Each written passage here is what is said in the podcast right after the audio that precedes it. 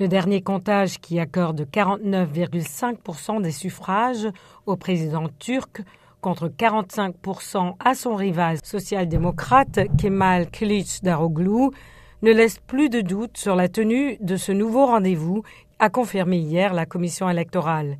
Erdogan conserve aussi sa majorité au Parlement.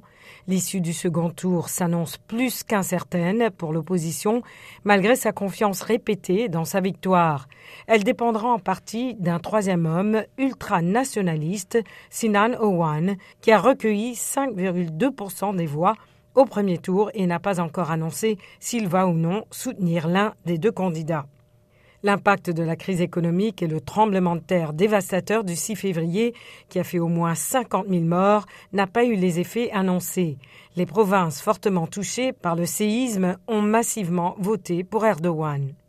La vaste coalition de l'opposition, composée de 25 formations, dont le parti de Mustafa Kemal Atatürk, fondateur de la Turquie moderne, voulait en finir dès le premier tour. Son vice-président a reconnu hier que les quelques 300 urnes du vote de l'étranger qui restent à décompter ne vont pas changer la donne.